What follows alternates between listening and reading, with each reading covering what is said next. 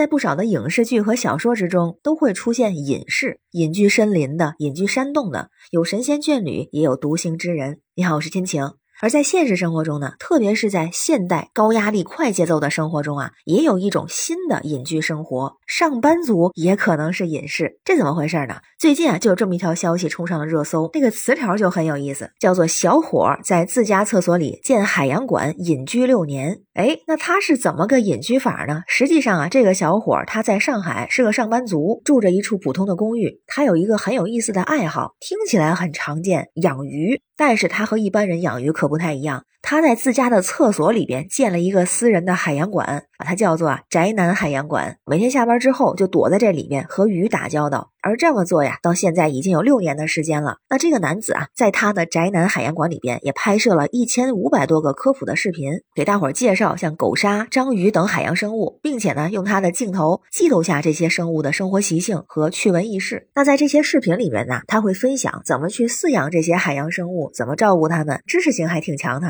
而且啊，他的这些视频还治愈了很多人的心灵。为什么这么说呢？因为比如说啊，他养了只非常特殊的小螃蟹，蟹钳和蟹腿儿曾经因为受伤断裂了，但是啊，这个男子并没有放弃他，而是精心的照料和陪伴这只小螃蟹。于是最终发生了奇迹，小螃蟹重新焕发出了生命力，成为了一个充满活力的蟹王，就让人感受到生命的坚韧和毅力。那这个也是治愈了无数人。于是呢，这个小伙也说，只要还有人看，我就会分享下去。那网友们知道这个消息之后，有的人呢长期关注过这位小伙，一直去看他的这个视频，并且对他表示非常的佩服，说就算这是兴趣爱好，也已经把它做到极致的感觉啊。让我们感受到生命的美好和希望，但也有不少人提到关于这个隐居的问题，因为词条里面说嘛，他隐居六年。但如果是按传统的意义来讲啊，不是咱们有的人非常羡慕的或者想成为的那种影视剧中的生活。虽然现在也有啊，传统意义上的隐居，不工作，不跟任何人联系，真的是去到深山老林里边儿。比如说，之前有报道过的，像有小伙隐居山林，独自一人半山腰建别墅；还有更早的夫妻二人隐居山林，为让爱人下山，小伙啊在悬崖边徒手凿出六千级的石基，也被人叫做爱情天梯嘛，并且啊在山林隐居生活了五十年，养大了七个娃，这都是之前的咱们听说过的一些所谓传统意义咱们理解的那个隐居生活。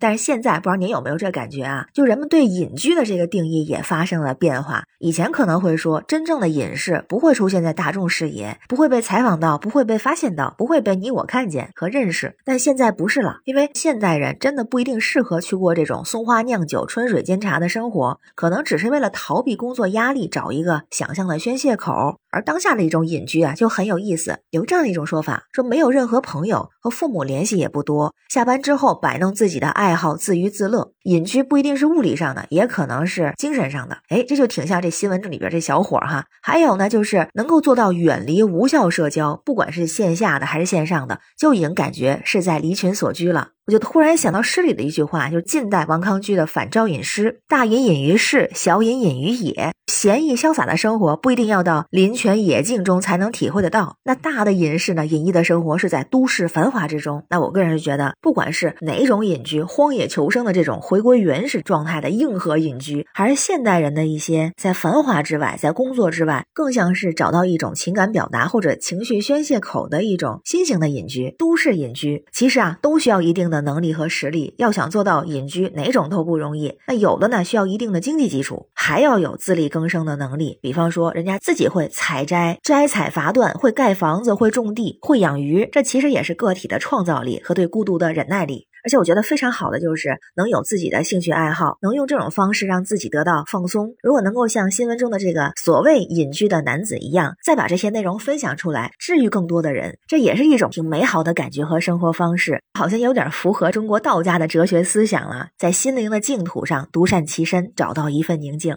那不知道您或者您身边的人是不是也有这种啊，属于都市生活中的隐居人？欢迎在评论区留言，咱们一块儿聊。我是天晴，这里是雨过天晴。欢迎关注主播天晴，感谢您的订阅、点赞、留言和分享，感谢月票支持，也欢迎您加入天晴的听友群，绿色软件汉语拼天晴下划线零二幺四，生活不易，每天努力，让自己快乐一点，拜拜。